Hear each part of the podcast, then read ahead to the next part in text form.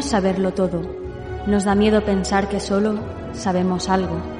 Pero lo que nos aterra es la certeza de que en realidad no sabemos nada.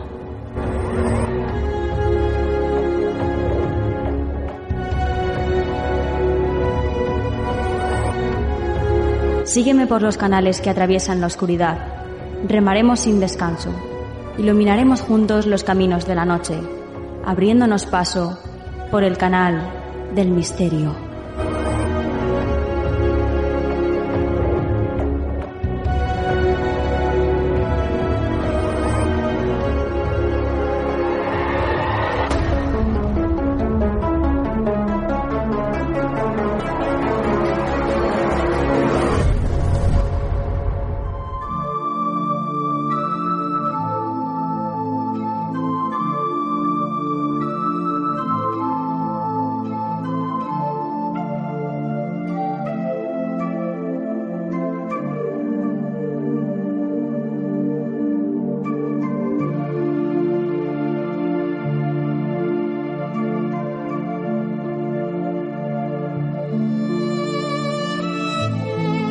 Muy buenas noches, soy Nuria Mejías y esto es Canal del Misterio.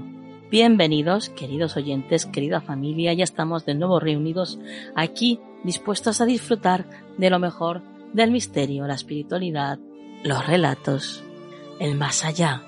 Bueno, un montón de cosas más que os traemos esta noche. Veréis qué programa más concentradito.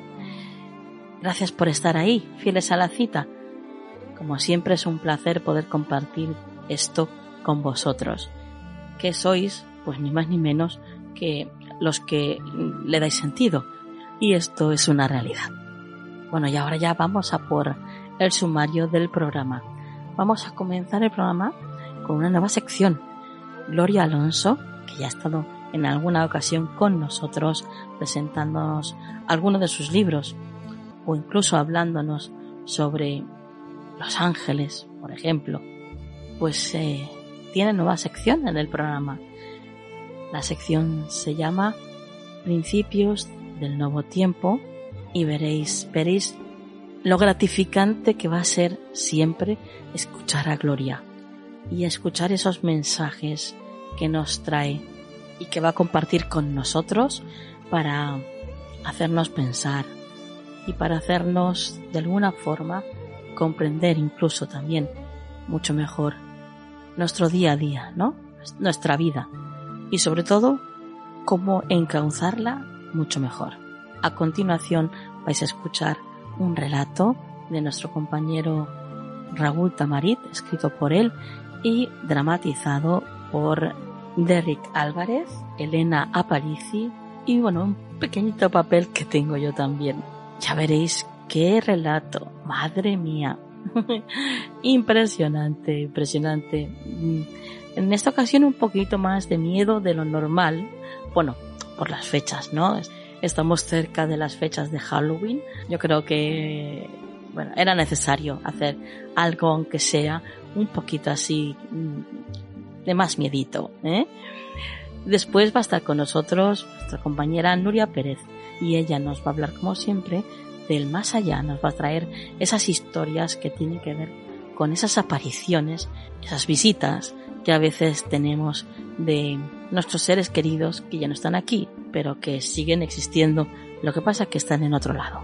Y para terminar, nuestro compañero Juan Perdomo va a estar con el consejo de la semana. Así que bueno, dicho todo esto, os dejo con Gloria Alonso. Comenzamos.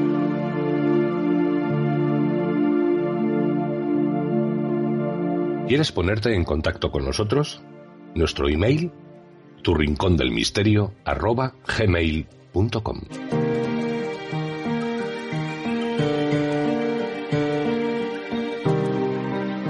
Principios del Nuevo Tiempo con Gloria Alonso. Si quieres ponerte en contacto con Gloria, su email es gloriaalonso barra baja mi arroba yahoo.es.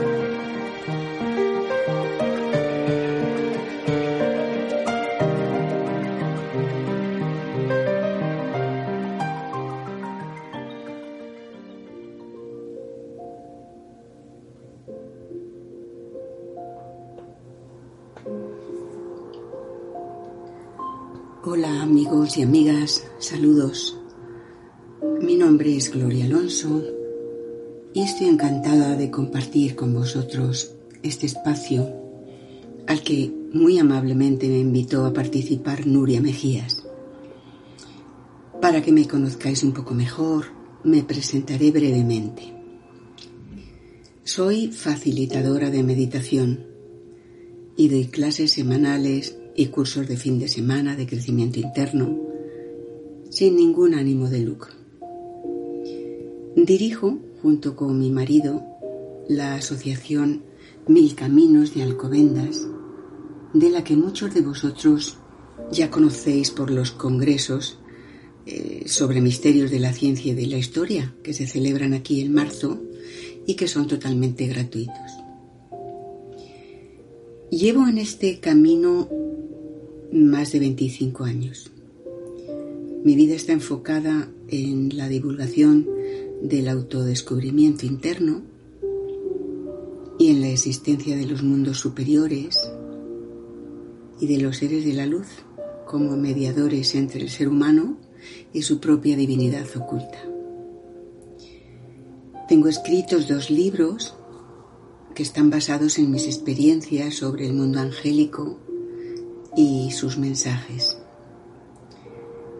Y es sobre este tema con el que voy a participar en este programa. Compartiré con vosotros, con vosotras, uno o dos mensajes que a lo largo de tantos años he ido recibiendo y acumulando y que son como pequeños consejos de sabiduría para poner en práctica en la vida diaria, en el día a día. Personalmente a mí me han ayudado mucho. Me han ayudado a comprender y a aceptar las situaciones y experiencias que la vida nos va atrayendo irremediablemente. Unas agradables, otras menos agradables, pero así es el aprendizaje, ¿no?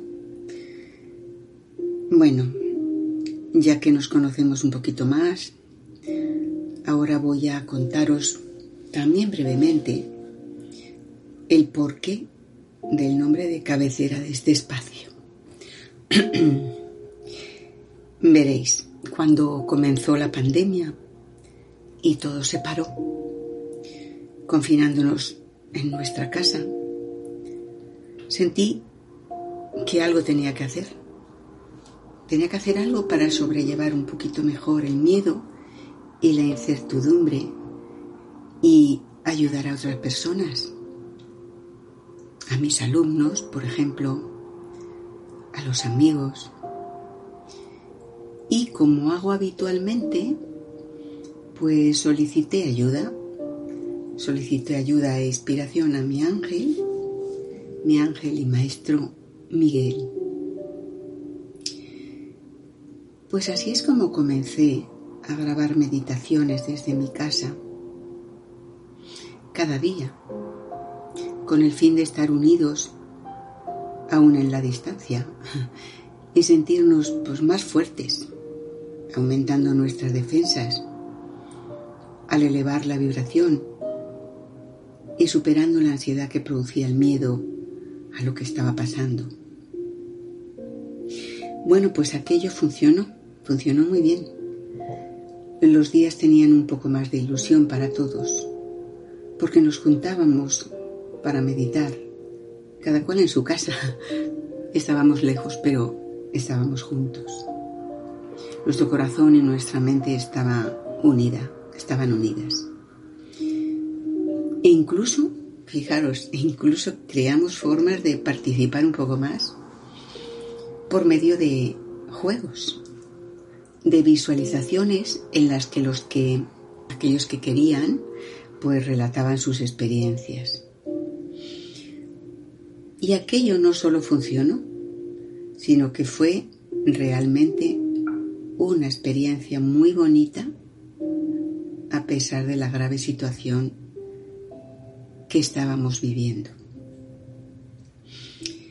Poco después, la inspiración angélica a la que debo mucho y estoy muy agradecida, me llevó a crear un grupo de WhatsApp para aquellos que estuviesen interesados y compartir mensajes, reflexiones sobre estos mensajes con el único fin de ayudarnos entre todos. Ayudarnos a comprender mejor la esencia, el significado de cada uno de los mensajes y sobre todo ponerlo en práctica. De modo que así nacieron los principios del nuevo tiempo. Este título de cabecera me lo dio Miguel y a continuación de ese título me dictó 21 principios para vivir en este tiempo nuevo, en la era acuariana. La idea la idea que yo tengo, que te hemos tenido en Nuria, en su espacio y yo, es ir compartiendo con vosotros, con los oyentes, estos principios para intentar ponerlos en práctica en el día a día. Son breves, cortos, pero fáciles de recordar. Y como a mí me pasó podamos comprobar la magia que existe cuando decidimos colaborar con los ángeles. Esa colaboración trae una mejora importante para nosotros mismos en todos los aspectos y a la vez estamos formando parte activa en la transformación progresiva de una sociedad más pacífica y más feliz. Que falta nos hace a todos, ¿verdad? Claro que sí. Hoy, para empezar esta sección, no voy a empezar por los principios. Eh, hoy es pues como un inicio, como una presentación para que poco a poco pues nos vayamos conociendo un poquito más, nos hagamos habituales. Así que hoy sí que voy a leeros un mensaje que aunque es corto, es importante también para todos. Y puede ser que nos aclare alguna dudilla que hay por ahí. El mensaje dice así.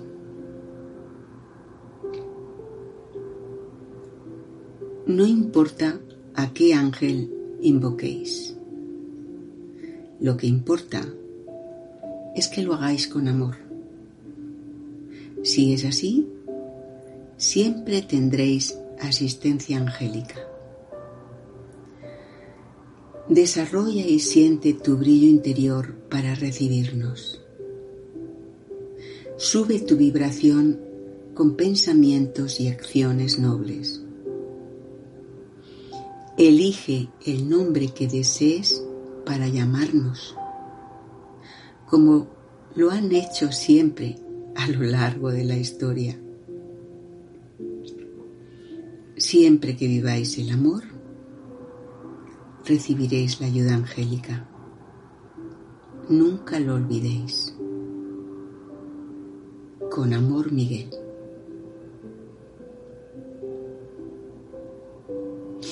Bueno, como veis este mensaje no es muy largo, pero dice mucho, dice muchas cosas. Voy a hacer una pequeñísima reflexión para no para no cansaros y que luego después cada uno pueda hacer la suya propia.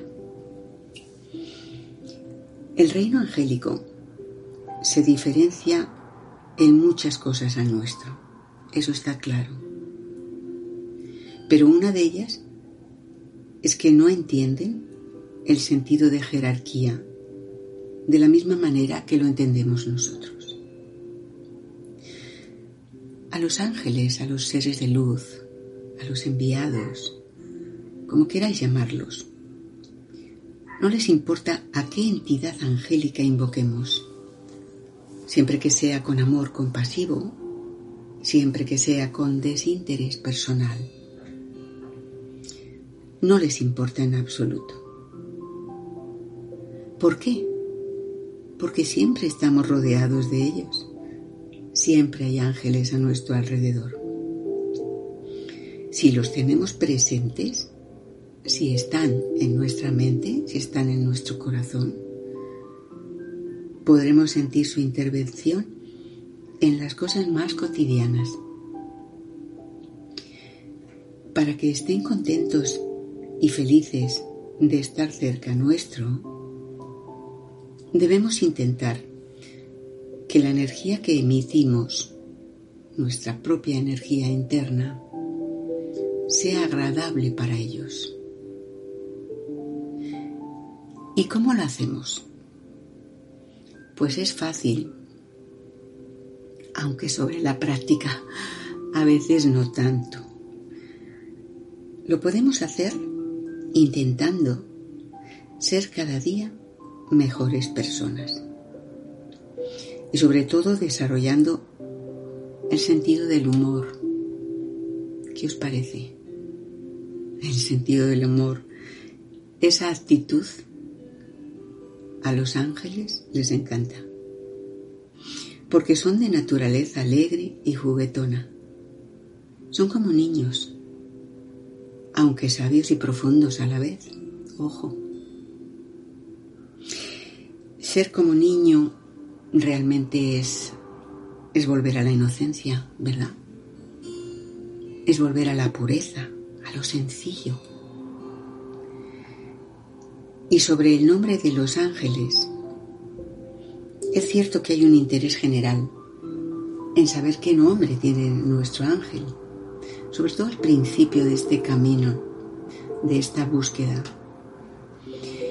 Eh, lo digo por experiencia, pues en los talleres que doy, que desde hace ya muchos años, eh, sobre los ángeles, siempre surge esa duda por parte de, de algunas personas siempre. Sobre todo si es la primera vez que viene. Y la respuesta que nos da Miguel en este mensaje me encanta. Cuando dice, elige el nombre que desees para llamarnos, como lo han hecho a lo largo de la historia. Así ha sido. Porque recordad que los ángeles están en cada ideología, en cada religión a lo largo del Antiguo y Nuevo Testamento. Y todos, en todas las religiones, los han llamado de distinta manera. Y es que en realidad si pensamos el nombre es lo menos importante. Lo más importante es entender que estos seres que vibran mucho más alto que nosotros, que son puros, que tienen dentro de sí esa esencia divina y que lo único que desean es servir y amar y transmitir ese amor que, sienten y que tienen y que de hecho lo hacen. Cuando trabajamos, compartimos vida con los ángeles, es verdad que el sentimiento del amor profundo se desarrolla en nosotros. E intentamos por todos los medios amar de esa forma, desinteresada y compasivamente. Y se va consiguiendo.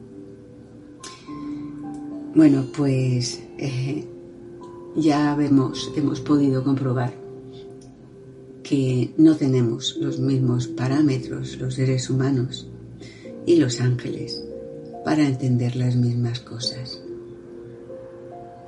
Ellos son sencillos y directos, pero nunca ofenden con sus palabras, todo lo contrario. Siempre en sus mensajes hay un trasfondo de amor profundo hacia los seres humanos. Quizás sea porque nos comprenden.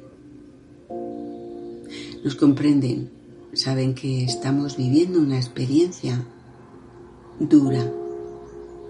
Sentirse separados de la esencia es muy duro. Aunque a veces inconscientemente seguimos viviendo sin saber muy bien por qué sobrevienen o por qué no sobreviene a veces esos estados melancólicos o depresivos como si algo nos faltara. Pues ellos lo entienden muy bien. Es por eso que quieren intervenir para ayudarnos a que seamos nosotros mismos los que, con nuestro despertar interior, nos demos cuenta que somos algo más de lo que vemos, de lo que nos han dicho que somos y de lo que la sociedad nos hace creer. Recordad que la naturaleza angélica es amor puro, que su existencia está basada en el amor y que su mensaje siempre va dirigido hacia el amor. De forma que mientras vibremos en amor, la vida se llenará de magia, de magia angelical. Buenos amigos y amigas del espacio, del misterio, me despido ya. Y hasta muy pronto os deseo una, una feliz jornada, una feliz semana os mando pues un abrazo muy grande para todos.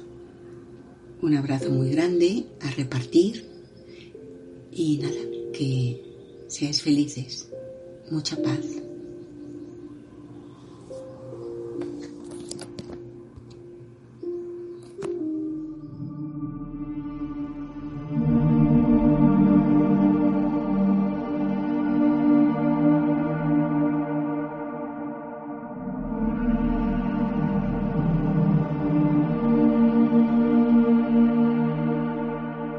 Bienvenidos a Historias para Maldormir con Derrick Álvarez.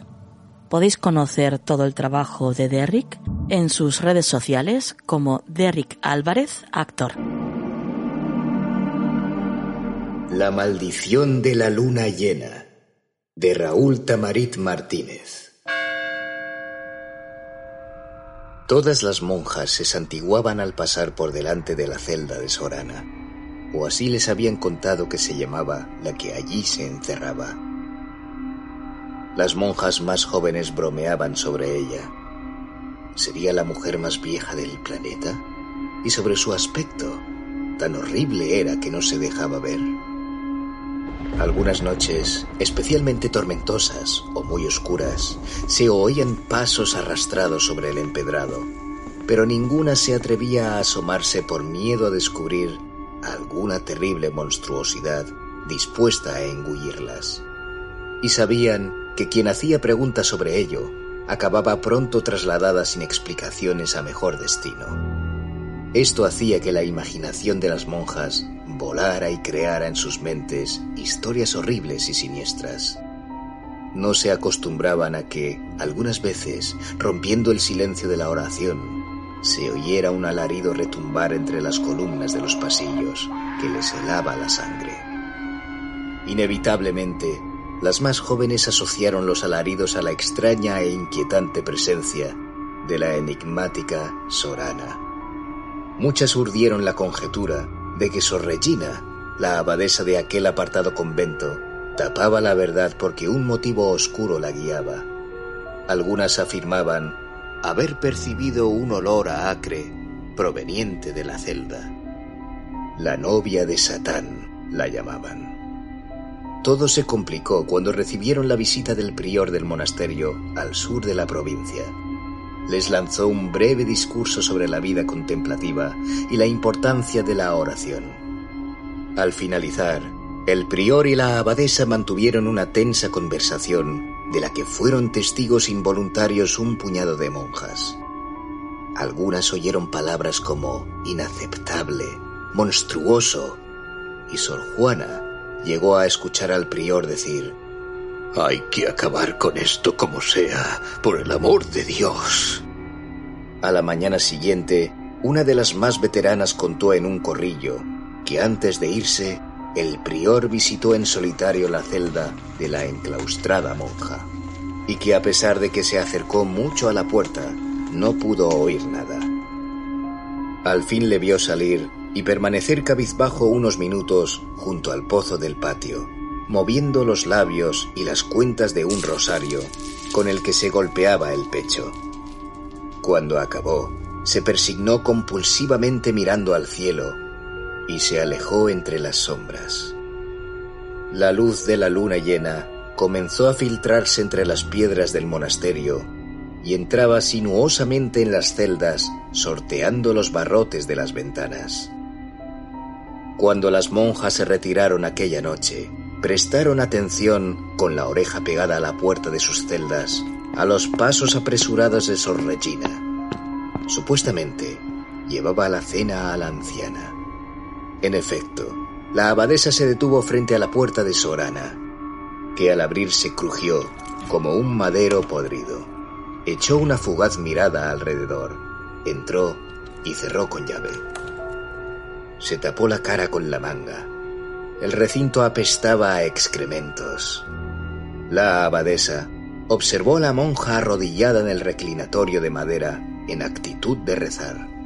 Se dio cuenta de que la cama estaba perfectamente hecha a pesar de las mugrosas manchas que la cubrían. La monja seguía rezando entre sollozos, incapaz de moverse. La abadesa se puso tras ella y se agachó para ofrecerle, con un ceremonioso gesto, el plato de comida. Cógelo y come, perra. ¿Has disfrutado con la visita de tu repugnante papaito? ¿Sí? Bajo la capucha, la cabeza de la monja temblaba. Una pequeña mano se fue asomando por la manga del hábito. Cogió el plato de comida y lo estrelló contra la pared. La abadesa le soltó un manotazo en la cabeza y la monja cayó al suelo como un saco de huesos. Qué desagradecida eres. No sé por qué no te enterré viva nada más parirte. El rostro de la monja quedó expuesto un instante a la luz de una vela, mostrando unas facciones virginales. Era la cara de una adolescente cubierta de moratones y arañazos. Y aún así, algo puro y luminoso emanaba de su rostro.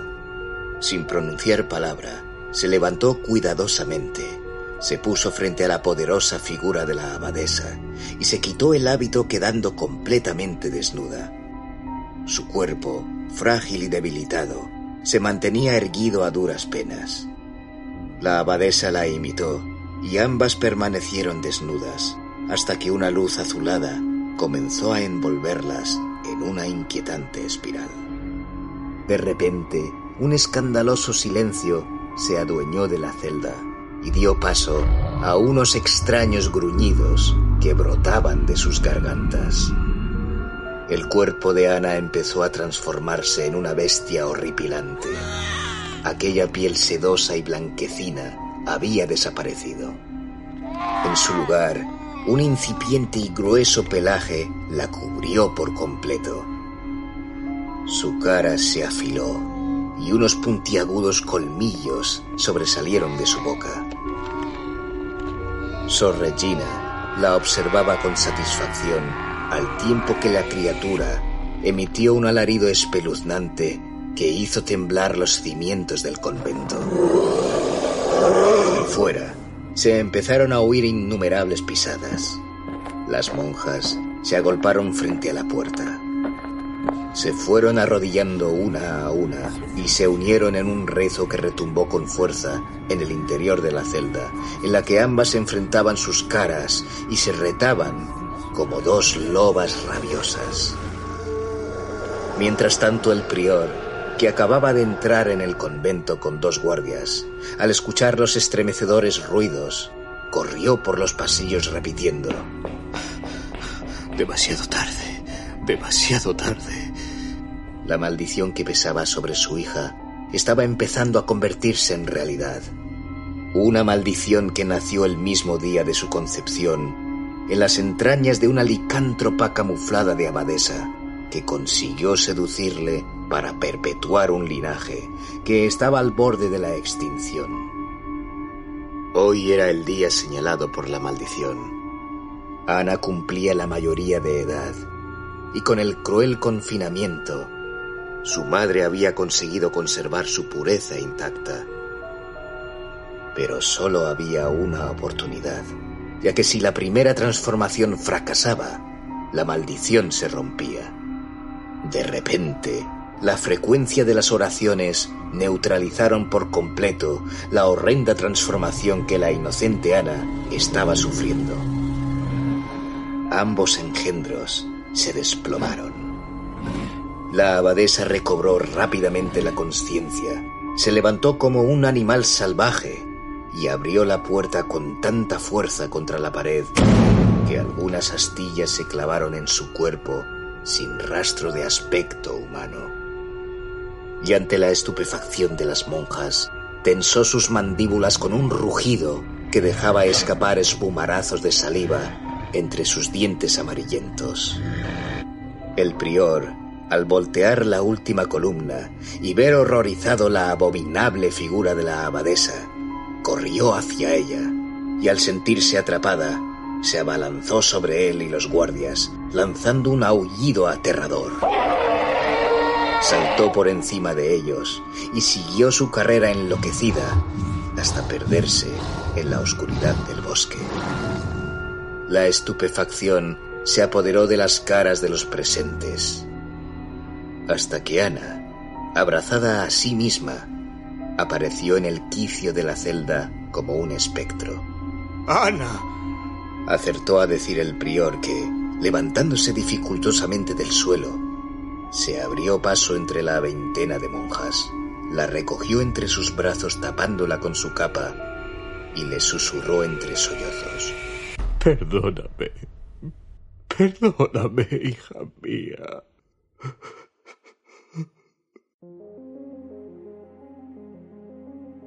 Ana le miró inocentemente con sus grandes ojos castaños y movió los labios. Estaba diciendo algo, pero aún no tenía fuerza para articular palabra. El prior acercó la cara esforzándose en escucharla, hasta que, por fin, pudo entenderla. Ana le estaba diciendo. Yo, yo te perdono, padre. La joven cayó desmayada en sus brazos. Los guardias les acompañaron hacia la salida del convento ante la mirada desconcertada de las monjas. Apenas había transcurrido una semana desde el suceso.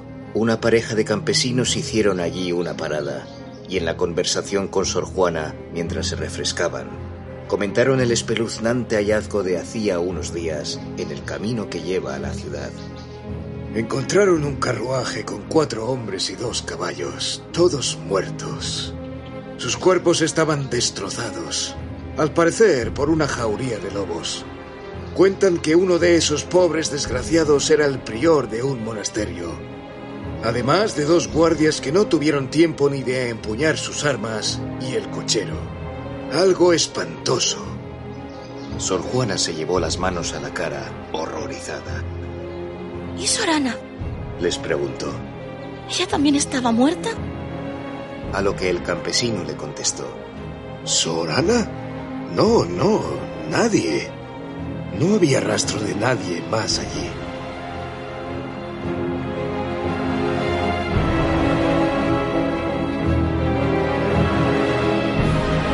¿Quieres ponerte en contacto con nosotros?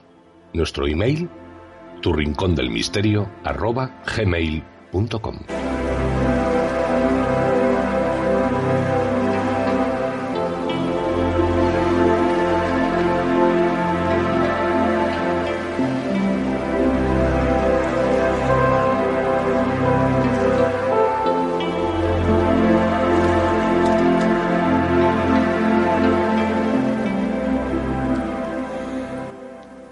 atravesamos el velo que separa lo visible de lo invisible y ya podemos ver a Nuria Pérez. Buenas noches, Nuria.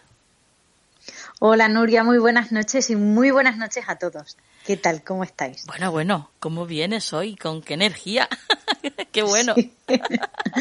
Sí. bueno, es que hoy te traigo una historia, bueno, siempre contamos historias bonitas, pero la de hoy es particularmente curiosa.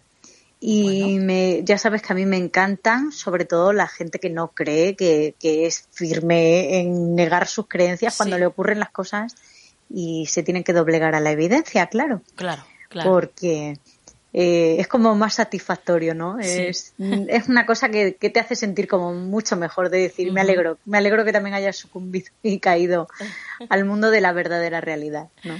Pues sí, efectivamente. Bueno, pues eh, cuéntanos, ¿qué historia nos traes?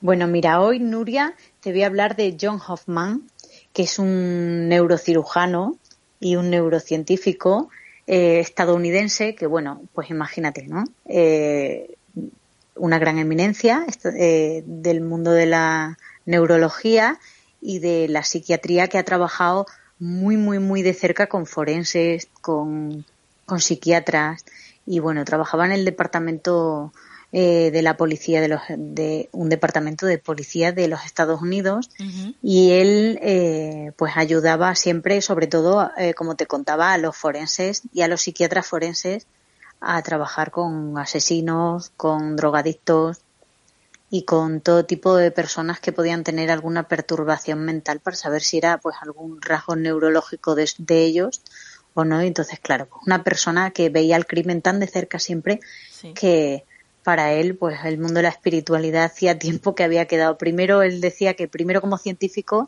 y luego como profesional el tema espiritual, eh, trabajando con esa lacra de personas, entre comillas ponemos lo de lacra, porque oye, todo el mundo tiene derecho a reinsertarse y, y, bueno, que no todo el mundo lo es, pero lo termina, hay gente que termina saliendo de ahí y bueno, pues él decía que esa lacra, entre comillas, social, eh, cada día le demostraba que el mundo espiritual era una utopía y que pues para él eh, no se asemejaba a nada. Y bueno, pues en una de sus investigaciones fue a parar a un hospital eh, de paliativos de personas enfermas con demencia porque habían llevado a uno de los de los asesinos allí. Un señor había hecho un tiroteo en un centro comercial en Estados Unidos que desgraciadamente Allí suele ser algo habitual, por desgracia.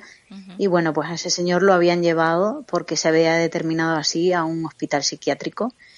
Y bueno, él cuenta que cuando llega a ese hospital psiquiátrico, debido a su experiencia, pues eh, no le resulta para nada difícil eh, estar allí, trabajar allí, ver el tipo de personas que hay, pero claro, no es lo mismo personas que son tenían demencia senil o personas con, con una esquizofrenia no, no tratada o con un tipo de bipolaridad tampoco tratada que con este asesino en concreto. Y bueno, pues a este chico lo metieron en la misma habitación que una señora de 92 años. Dice que la señora eh, tenía una demencia senil profunda y que desde que entró lo confundió con su hijo y que los días que iba a hacer la terapia con el asesino este, eh, que se había quedado como desquiciado y no hablaba y bueno, tuvo ahí un tal. Entonces él como neurólogo iba a hacerle las pruebas cada dos por tres para ver cómo funcionaba, cómo seguía funcionando su, su cabeza, su sistema neurológico y tal. Pues dice que en uno de esos días, como este estaba paralizado en la cama, la señora eh, eh, empezó a hablar con él y a contarle que, que cuando nació él, y a contarle pensando que él era su hijo y le contaba todos los días su, sus historias de su vida y dice que el último día que fue eh, hacer un tag a, un tag, sí, un tag, sí, un tag al, al susodicho, le dijo la señora, eh, hoy me voy a despedir de ti. Le dijo él, anda, ¿y por qué se va usted a despedir de mí? Y dice, porque me voy a morir. Dice entonces, ¿cómo me voy a morir? Dice, ¿por qué sabe usted que se va a morir? Y le dijo, porque está mi madre sentada en la silla que hay ahí, está mi padre, está mi marido y han venido a por mí. Entonces, como me voy a ir, quería agradecerte los días estos en los que me has escuchado. Y bueno, pues dice que se despidió de ella de una manera normal, sacó al delincuente, fue a hacerle las pruebas pertinentes para seguir con la terapia y todo. Y cuando volvió a la habitación, la señora había fallecido. Dice que, claro, él, de tantos años trabajando y viendo muertes y asesinatos, dice que le impactó porque eh, pensó en ese momento cómo ella podía saber que fallecía y que moría. Pero bueno, dice que no le dio así como mayor importancia y bueno, siguió con la, con la terapia que tenía que hacer con, con el sujeto en cuestión. Bueno, pues dice que al, a la semana siguiente habían metido en la habitación a otra persona que estaba casi vegetal, con lo cual eh, no era como la señora, y dice que ese día fue al baño y una de las enfermeras vino y le dijo, tengo un pañuelo que tengo que darle, y le dijo a mí, dice, sí, dice, es que antes de morir la señora nos dijo al chico que yo he confundido con mi hijo, eh, dale el pañuelo para que lo tenga de recuerdo. Dice que en ese momento dijo, ¿cómo que con el que he confundido con mi hijo? Dice, pues si esa señora no tenía ya momentos de lucidez. Dice, yo le digo lo que me dijo la señora y darle el pañuelo. Dice que él cogió el pañuelo, que lo dejó pensativo, que se fue a casa y dice que esa misma noche eh, se quedó dormido en el sofá y que en un momento abrió los ojos y la señora estaba sentada al lado de él sonriéndole y le dijo gracias por haber sido como mi hijo durante este último mes de mi vida y quería que tuvieses el pañuelo de regalo. Dice que en ese momento abrió los ojos y fue consciente de que se había quedado traspuesto porque es la explicación que él le da. Pero la señora vino a despedirse de él y dice que desde entonces eh, su vida espiritual ha cambiado, que toda su investigación científica quiere enfocarla y quiere contársela al mundo porque dice que hay una parte que nosotros desconocemos y que la ciencia moderna tiene que averiguar qué parte es esa que nosotros no conocemos y que está convencido de que él, que es completamente agnóstico, pues que esa señora vino desde el más allá a darle a darle las gracias por lo que él había hecho y que está seguro de que, de que esa conversación eh, fue real, pero en otro plano de la realidad. Sí, sí. Así que. Qué impresionante, eh, qué bonito, ¿no? Sí, sí, sí.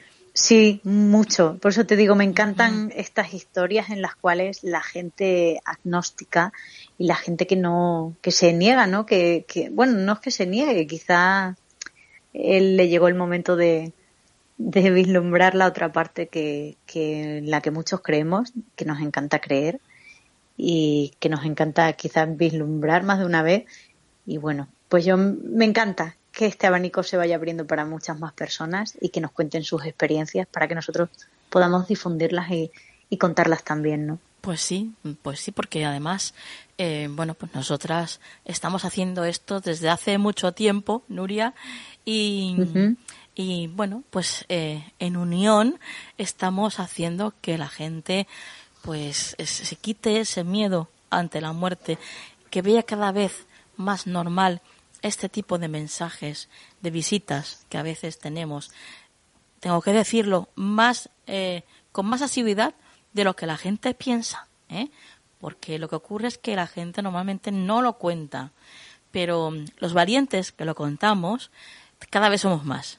¿eh? Cada vez somos más. Así que estamos normalizando también este tipo de visitas, de contacto con el más allá, para que también se quite ese miedo que, bueno, que nos han instaurado estas películas mm, que tienen que ver con el terror, ¿no? Y, el más allá y que enseguida, pues, eh, salen fantasmas que te van a hacer daño, que te van a poseer y cosas por el estilo, ¿no?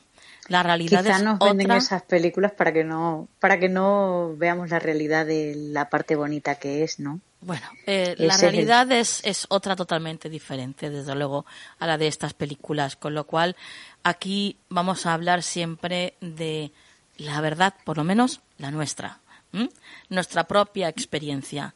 Y, y la experiencia de todos los que se ponen en contacto con, con nosotros y de rebote, evidentemente, eh, la, la, experiencia de todas las personas que, que, tú investigas, Nuria, todos esos casos que nos traes, eh, bueno, pues todas las semanas aquí al programa y que, mm, como digo, una vez más, nos llenan de luz, de esperanza y de tranquilidad, sabiendo que la muerte no es el final.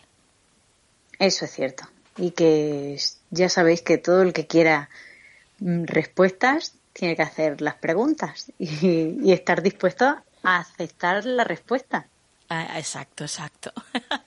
qué bueno, qué bueno. Sí, señor. Ahí, instando a la gente a que se mueva ya que practique, a que pida pruebas, a que pida señales a sus seres queridos, que no se les hace daño, que no les estás llamando y les estás enganchando aquí al plano material simplemente para hacerles una pregunta. Que no, que no, que todo esto no es así. Así que ellos se alegran, de hecho, se alegran y, y son felices cuando cuando ven que, ese contacto con ellos, pues todavía está ahí, ¿no? Ese vínculo todavía sigue ahí, esa comunicación. Así que vamos a usarlo, ya que está ahí, pues vamos a usarlo. A ver, no cuesta nada, ¿no? Yo, pues como no cuesta nada, pues oye, a intentarlo. Yo ya lo he intentado y he obtenido mi respuesta. Ahora te toca a ti, que nos estás escuchando, hacerlo. Tener un poquito de valentía y estar preparado para la sorpresa que te van a dar, porque verás cómo te responden. Y no va a ser con ningún susto, ¿eh? no va a ser con ningún susto. Eso es cierto. Ni se van a aparecer de repente que te pegue ahí un, no, no. un shock. No, no, no, no, no. bueno, Nuria, tus vías de contacto. Bueno, pues yo siempre os doy Twitter porque es donde más activa estoy y ya sabéis que podéis contarme todo lo que queráis. Si queréis contarnos vuestras historias para que las divulguemos a través del programa, pues ahí estamos oídos abiertos para todo el que quiera. Y, y es arroba nuri con ypcc. Así que ya sabéis que podéis escribirme todo lo que queráis y si no queréis que demos nuestros, vuestros nombres tampoco pasa nada porque no los daremos.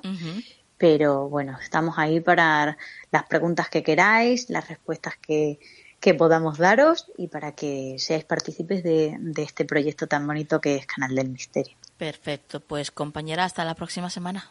Hasta la próxima semana, Nuria.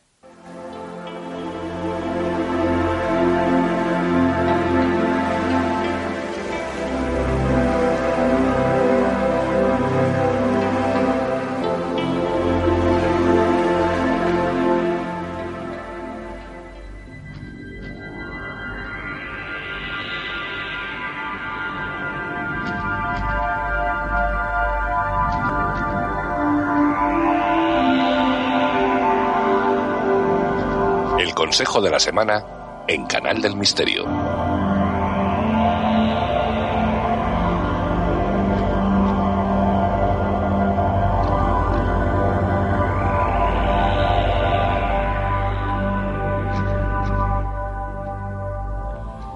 Bueno, pues ya nos encontramos aquí en la buena compañía de Juan Perdomo. Buenas noches, Juan.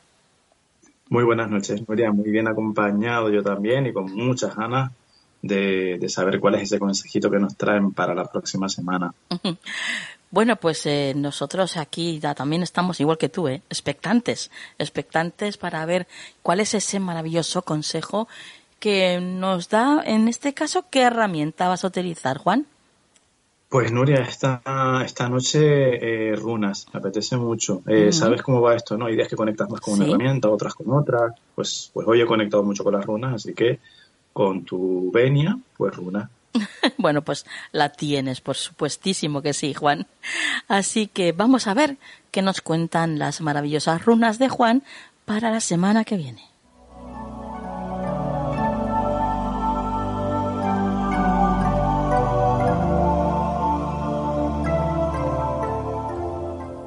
Cuéntanos, Juan. Nuria, qué bonito. La runa Kaunas, escrito con K y con Z, Kaunas, me encanta, es una de mis runas preferidas porque es la runa de la apertura y de la iluminación, Nuria. Fíjate que de hecho es una de esas runas que quizás sin saberlo todos tenemos de forma cotidiana en nuestro teclado, por ejemplo, porque es esa runa que es el símbolo de menor que, que sería como una V tumbada, ¿no? Sí, sí, sí. Puede que sea un símbolo que no, usemos habitualmente, pero estar está en nuestros teclados, en nuestros móviles. Entonces, el, consejo, perdón, de la, de la runa kauna significa, ah, o bien hacer, ábrete. Esta semana va a ser una semana de, de abrirnos, de apertura, de mm, purificación también, porque la runa, la runa kauna, eh, Nuria, representa el fuego. El fuego tanto interno, del conocimiento, de la inspiración, eh, como de la creatividad, como el fuego externo, el fuego que nos permite hacer cosas útiles con él. Es decir, eh, ese fuego que no es eh, nocivo, sino que es nuestro amigo. El fuego que nos permite cocinar, el fuego que nos permite incluso iluminarnos una vela, por ejemplo, y meditar con ella, eso es kaunas también. O cuando encendemos un horno y hacemos piezas de cerámica, eso es kaunas. Entonces, eh, la, la, semana viene en, en, forma de consejo de abrirnos a cosas nuevas, Nuria. Muy importante. Replantearnos eh, qué cosas eh, pueden ser estimulantes para nosotros en cuanto a eso, a inspirarnos a la creatividad y buscar la manera de llevar esos efectos. Porque Kaunas yo eh, la suelo ver en, en, tiradas, Nuria, donde a la persona la quieren como sacudir un poquito, espabilarla, ¿sabes? Sí. Desde que vas un poco dormido, despierta, que hay muchas cosas todavía que no conoces, que hay muchas cosas que sabes, eh, que, que, quizás no sabes que puedes hacer, pero las puedes hacer. Es como, sería una runa cuyo consejo en una frase podría ser, deja atrás la mediocridad. Con todo el cariño, ¿eh? Que yo soy el primero que se lo aplica. Sí, ya, aquí no, aquí no se hace juicio ninguno. Pero sí sería eso, como deja atrás la mediocridad. Tú puedes superarte, tú puedes hacer cosas mucho, muy, muy superiores mucho más grandes de lo que haces hasta ahora. Entonces, busca tu fuego interno, busca tu iluminación, busca aquello que te estimule y disfruta de la vida. Y también tiene mucho que ver, Nuria, con el deseo. El deseo sexual, por ejemplo, ese fuego interno y externo que nos lleva a cuando tenemos relaciones sexuales con una persona de una manera elevada, ¿no? Ese sexo sagrado, sano, el, mejor sexo del mundo, pues quizás también esta semana nos estén diciendo que prestemos atención a nuestra sexualidad y la potenciemos al máximo. Así que calor, pasión, creatividad, apertura. Me mola, ¿eh? Vamos, que nos abramos a, todos los niveles, ¿no? Sí, efectivamente. De todas las formas. Claro, esa apertura tiene que ser a todos los niveles, incluido nuestro cuerpo físico, claro que sí, porque cada uno representa tanto la parte espiritual como física del ser humano. Y es muy importante. También hablaría entonces, Juan, de esa apertura eh, de canales. ¿Estaríamos como más receptivos a poder captar algo de otros planos?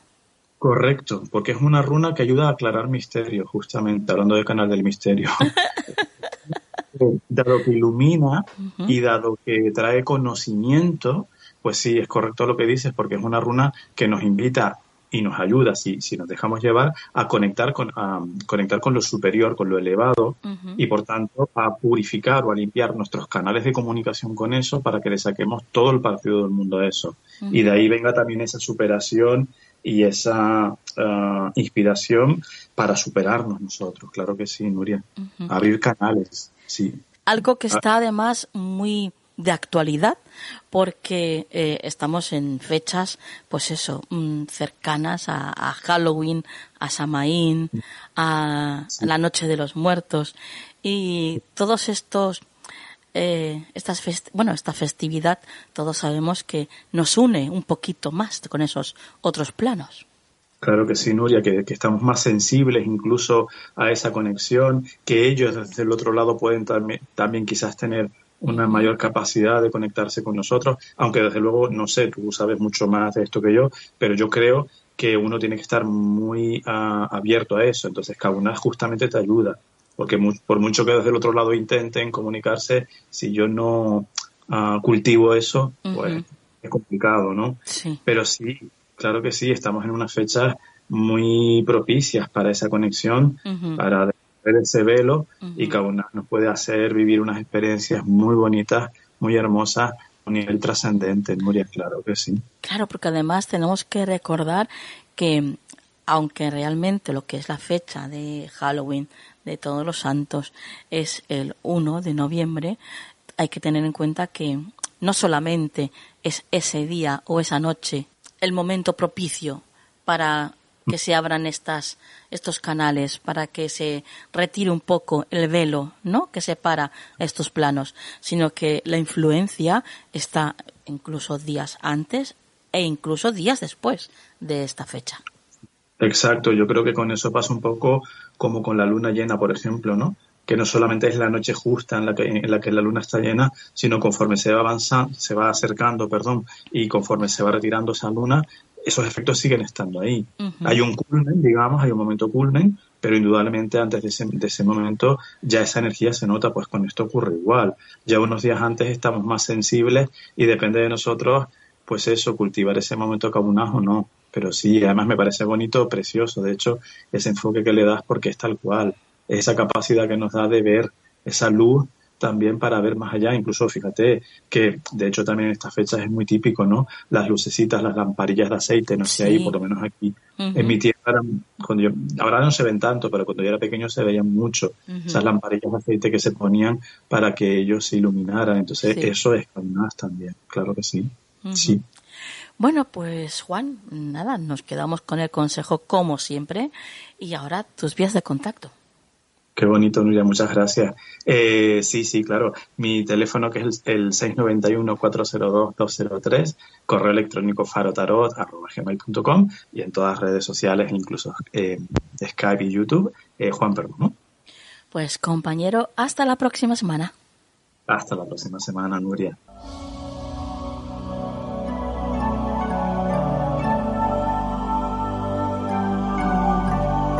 ¿Quieres ponerte en contacto con nosotros?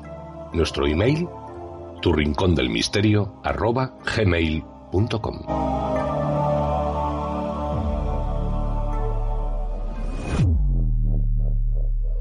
Bueno, y terminamos por hoy el programa. Como os decía, ha sido completito, ¿verdad? Y es que yo no os miento nunca. Bueno, si acaso alguna mentira piadosa, pero tampoco, no muchas, ¿eh? No muchas. Ya sabéis que todos los programas acabamos con la frase de la semana.